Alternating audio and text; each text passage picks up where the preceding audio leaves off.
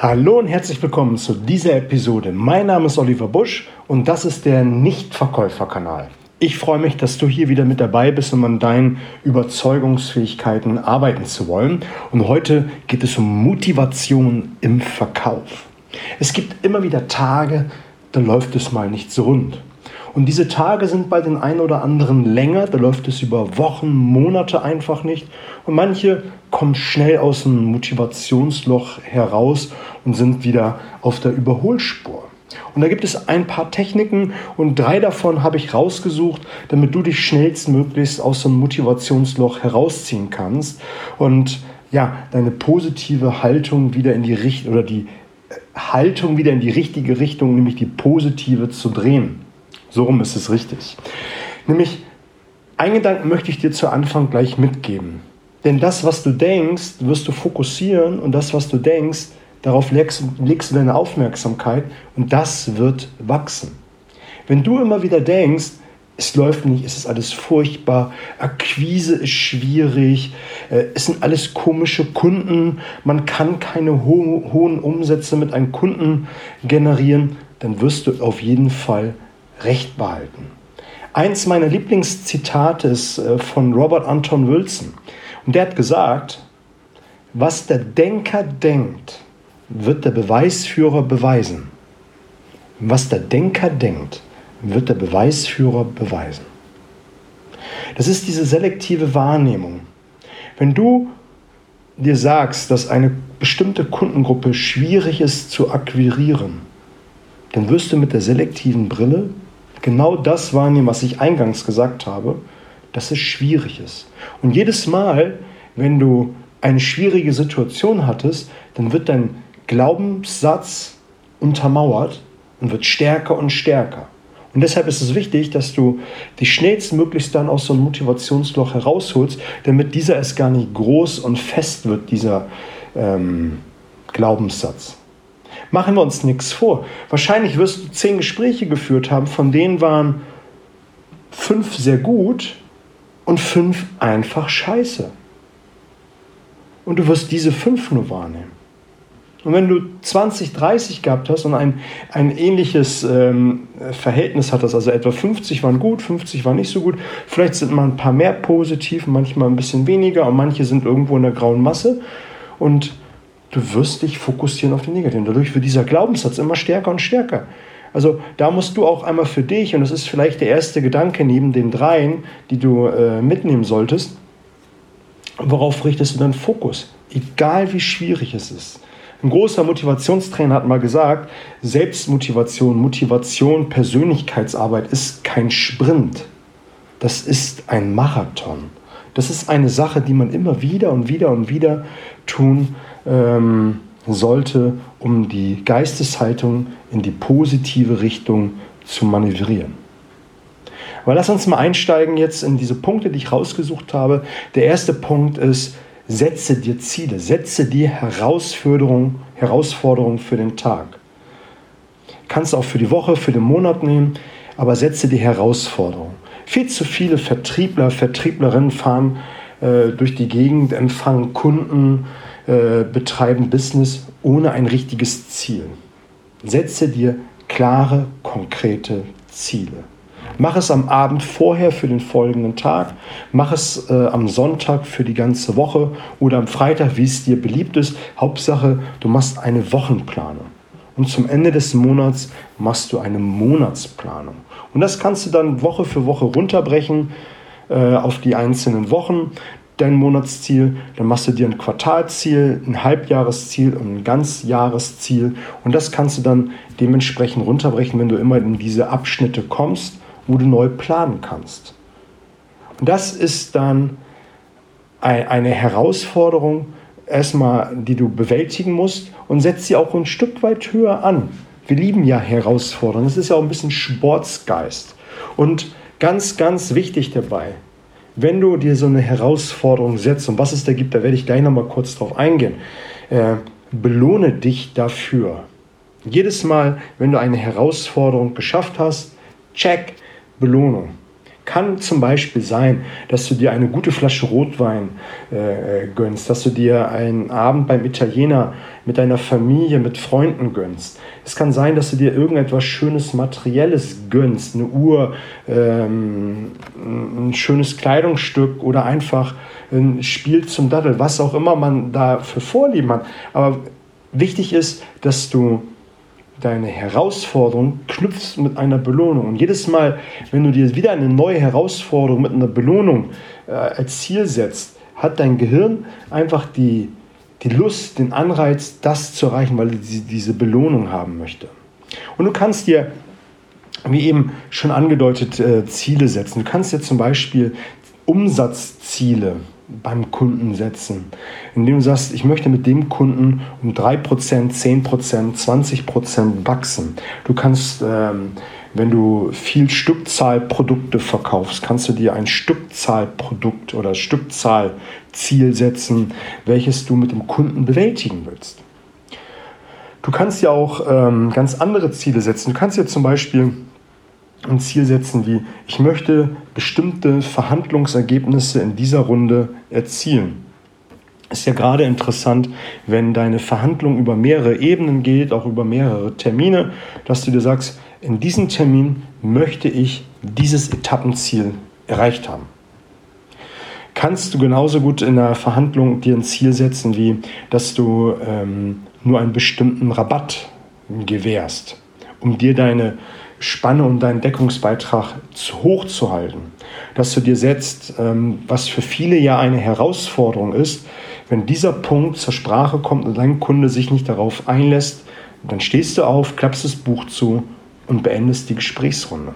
Kann ja auch ein ähm, Verhandlungsergebnis sein, welches man sich als Ziel setzt. Aber das bedarf einer Vorbereitung. Genauso gut kannst du dir äh, als Ziel setzen, ich möchte in einem Monat, an einem Tag, in einem Jahr so und so viel Neukunden gewinnen. Ist auch ein Ziel. Ganz genauso gut ein schönes Ziel, welches ich mir auch immer wieder setze, ist, dass du dir bestimmte Techniken aneignest. Sei es wie in dem letzten Podcast ähm, das analoge Markieren dass du mit deiner Stimme ein bisschen spielst, dass du mit Gestiken und Mimiken äh, in deiner Präsentation, in deinem Verkaufsgespräch spielst, dass du das beherrschst. Es kann genauso gut sein, dass du dir ähm, äh, zum Ziel setzt, mehr Zusatzverkäufe zu machen. Zu jedem Kunden will ich einen Zusatzverkauf machen. Oder wie auch die Quote sein mag.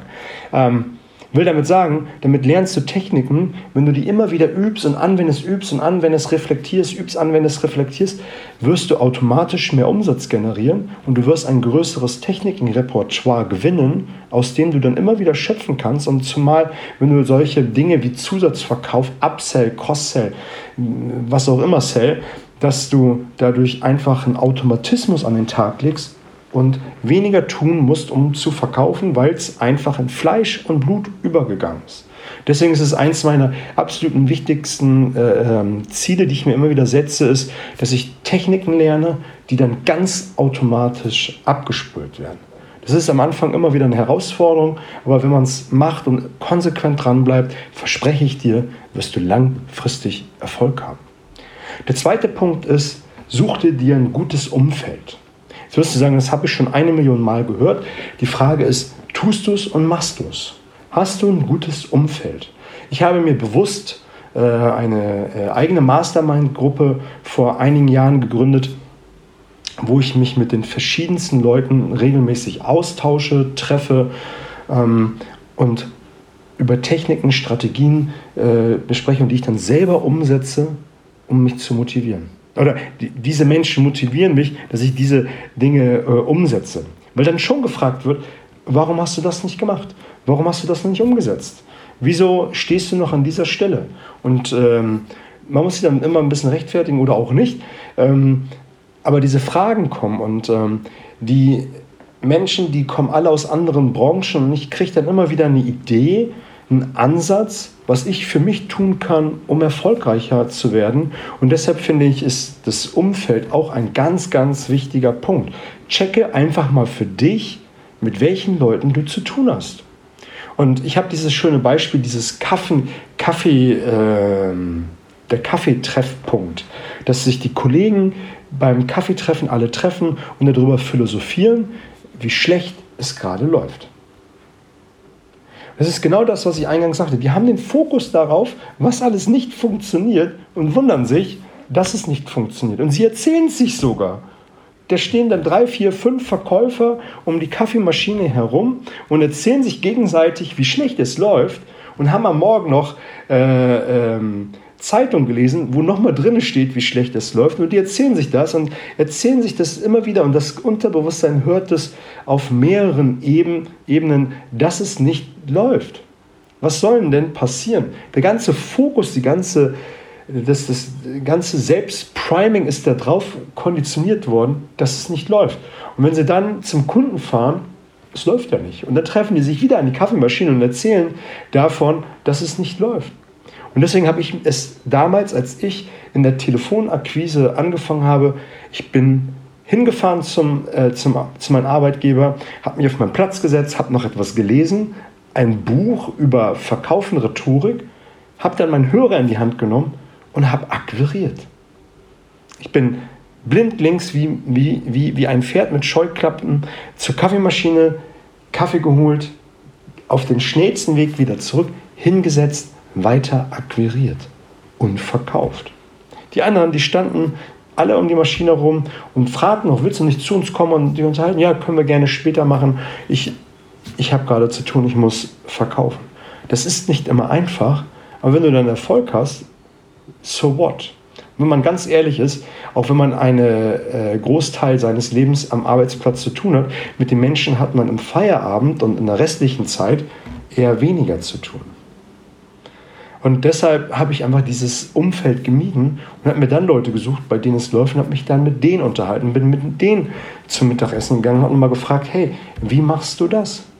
Und dann habe ich immer wieder über die, all die Jahre mir immer Menschen gesucht, bei denen es läuft und habe davon das Beste genommen und in, in mein ja, Repertoire übertragen. Der dritte Punkt für heute ist, und das ist ein Punkt, wenn du ein Motivationstief hast im Laufe des Tages, wenn es mal einfach nicht rund läuft, wenn du zum Termin kommst und du merkst, es läuft nicht so richtig. Das ist das sogenannte Zustandsmanagement. Und das geht ziemlich schnell. Da gibt es zwei, drei Techniken, in denen du einfach mal ganz schnell deine Motivation ähm, nach vorne treiben kannst. Denn Haltung schafft Haltung. Denn wenn du dein, durch deinen Körper signalisierst, dass du in einem guten Zustand bist, wird nach ein paar Minuten dein Kopf automatisch folgen. Und das Erste ist, was du immer machen solltest, ist, stell dich gerade hin, Kinn etwas höher, dass du vielleicht ein bisschen erhaben, ein Stück weit arrogant wirkst, um einfach eine starke Haltung zu haben. Und hinten die Schulterblätter so ein bisschen zusammendrücken und einfach eine Präsenz darstellen. Stell dir einfach vor, dass du eine Menge Raum einnimmst und während ich das hier mache, das wirst du auch in meiner Stimme hören, höre ich ganz, ja, habe ich ein ganz anderes Volumen in der Stimme. Das hört sich ganz anders an. Und wenn du ein paar Minuten so sitzt und wenn du deinem Gesprächspartner gegenüber sitzt, wirst du eine ganz andere Dominanz im Gespräch haben, eine ganz andere Wahrnehmung und ja, dadurch kannst du all das dann durchsetzen, was du dir vielleicht am Anfang als Tagesziel vorgenommen hast, durchsetzen können. Das zweite ist, ähm, du machst die sogenannte Siegerpose. Du gehst für zwei, drei Minuten mit einem Lächeln in die Siegerpose, stellst dich etwas breitbeinig hin, reißt die Him äh, Arme Richtung Himmel, machst Victory-Zeichen oder zwei Fäuste, guckst nach oben und fängst das Lächeln an und denkst immer wieder, ich bin ein Gewinner, ich schaffe das, was ich mir vornehme, ich fühle mich großartig und einfach so ein paar selbsterfüllende Prophezeiungen, um für einen kurzen Augenblick dich zu motivieren, nach vorne zu peitschen. Das ist sehr, sehr kraftvoll. Natürlich ähm, sage ich jetzt an dieser Stelle auch ganz bewusst, es hilft für einen kurzen Augenblick, das kann eine halbe Stunde, Stunde sein, je nachdem, in welcher Intensität man es äh, umsetzt. Aber danach ist man natürlich wieder so ein bisschen wieder zurück, weil das Gehirn merkt, ja, das ist ja, äh, er hat ja einen anderen Glaubenssatz. Deswegen nochmal, Motivation ist kein Sprint, sondern Dauerlauf. Und wenn du immer wieder an dir arbeitest und immer wieder den Fokus auf das Positive richtest, wird es dir langfristig äh, gelingen, eine positive Geisteshaltung an den Tag zu legen.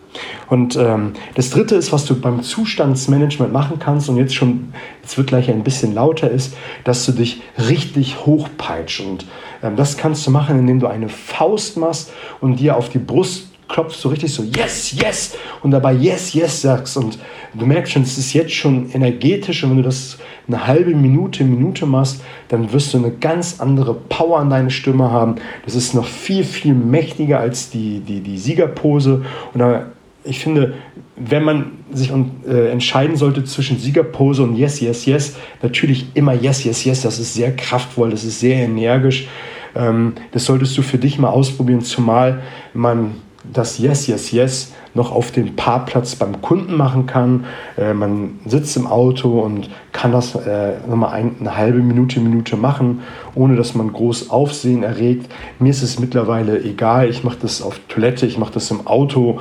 Ähm, und wenn das jemand hört, dann ist mir das Schnurzpiep egal. Ich will nämlich den Erfolg im Termin haben. Dann ist mir doch egal, was andere von mir denken.